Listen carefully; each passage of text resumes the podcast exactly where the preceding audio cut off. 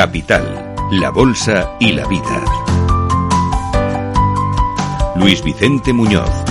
Y ahora unos minutos para la inteligencia económica, para abordar uno de los elementos que mayor incertidumbre está generando en el comercio mundial, y es la crisis del Mar Rojo. Aquí con nosotros Pavel Gómez del Castillo, responsable de comunicación, de crédito y caución. Buenos días, Pavel, ¿cómo estás? Buenos días, Luis Vicente. Bueno, pues estamos hablando de un elemento eh, esencial para la estabilidad del comercio internacional, el Mar Rojo. Así es, nuestra última nota eh, trata de analizar un poco los efectos ¿no? de esta crisis que estamos viviendo en el, en el Mar Rojo por los ataques de los hutíes a los portacontenedores y la suspensión del tránsito que está de los grandes transportistas. ¿no? Al final el Mar Rojo es un canal crucial, sobre todo para el tráfico de mercancías entre Europa y Asia Pacífico y representa el 30% del transporte marítimo de los contenedores. Entonces, intentamos ver en toda esta crisis qué impacto está teniendo y, yo creo que los mensajes son dos. El primero es que el impacto todavía es limitado en lo que es la economía mundial, pero que está teniendo ya un triple efecto. ¿Cuál? Eh, el primero de ellos es que se han incrementado los costes del transporte marítimo ya, han crecido, se han multiplicado por tres los costes del transporte marítimo, eh, porque claro, las rutas son más largas, eh, más costosas para evitar zonas de conflicto, están creciendo también los seguros vinculados al, al transporte por, por esta falta de, de, seguridad. Ese sería, digamos, el primer efecto, que, que este ya es evidente, ¿no? Y hay otros dos efectos donde hay que mirar un poco más a medio plazo, ¿no? El primero es que se ha reavivado terriblemente el temor a los cuellos de botella, aquellos que vivimos tras la reactivación de la pandemia. Al final, eh, este cambio de ruta, doblar el Cabo de Nueva Esperanza, son nueve días más eh, para el tránsito de mercancías. Entonces, es inevitable que esto provoque una perturbación en la logística global y en las cadenas de, de suministro.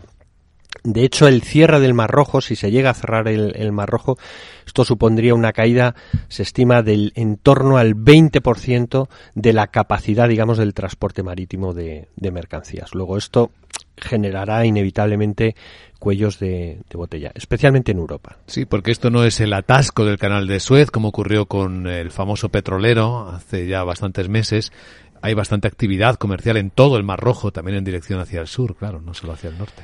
Claro, eh, y sobre todo ese atasco del que hablabas, bueno, pues eh, dura el tiempo que dura, que quiero recordar que duró una semana y media, se desatasca y, bueno, el, problema es que aquí no está claro cuándo se va a resolver esta, esta crisis, ¿no? Entonces se está descontando ya la escasez en, en algunos sectores, especialmente en Europa, ¿no? Eh, todo, cualquier empresa europea, digamos, que se abastezca de bienes intermedios asiáticos, eh, estamos hablando pues, de equipos eléctricos, de alta tecnología, de caucho y de plásticos, de productos químicos, de maquinaria.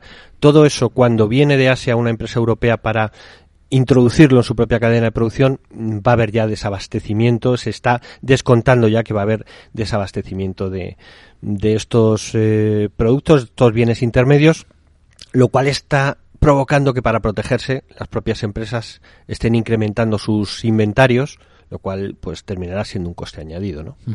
Este es el riesgo que hay que evaluar, así que efectivamente Europa parece estar entre los principales afectados, aunque no será la única, ¿no? Que esté afectada por todo esto. Bueno, hay, hay una economía especialmente afectada que es la egipcia, eh, porque claro, eh, al final el canal de Suez eh, supone el 3,5 de sus ingresos públicos, pero sobre todo son las empresas europeas las que se van a ver, las que se van a ver más afectadas. ¿no? En la inflación decreciente, cree el informe o se desprende del informe que puede tener algún impacto? Algún impacto va a tener, pero va a ser limitado. Es decir, este es el tercero de los efectos. El primero es este incremento de los precios del transporte marítimo del que hemos hablado. El segundo son los posibles cuellos de botella. Y el tercero es la agravación del riesgo de inflación. Pero nuestro informe, nuestra visión es que el impacto va a ser limitado y que no va a llegar a revertir la tendencia que estamos viviendo ahora de caída de la inflación, de la inflación aunque sí que puede ralentizar, digamos, la caída de los precios. En el escenario que nosotros manejamos, que es que esto puede durar varios meses, este es nuestro escenario principal, estimamos que el impacto sobre el IPC global puede ser de unas siete décimas este año. Pero eso no va a llegar a revertir esta caída de la inflación. Digamos que el año pasado la inflación mundial cerró en el 6% y si se sumasen estos eh, estas siete décimas cerraría este año en el entorno del 4,8%. De manera que seguiríamos viendo un descenso de la inflación global, pero mm, digamos siete décimas inferior a la que mm, tendría lugar si, si esa ruta estuviese estuviese abierta. Informe de altísimo interés en este momento para planificar el futuro, para proyectarlo y para presupuestarlo las personas interesadas pueden ampliarlo en la propia web de Capital de Crédito y Caución.es. Eh, Pavel Gómez del Castillo. Capital Radio también. También, Supongo. De las redes sociales lo, pueden recibir y, y examinar. Pavel Gómez del Castillo, gracias. Hasta la próxima ocasión. A vosotros y salud para todos.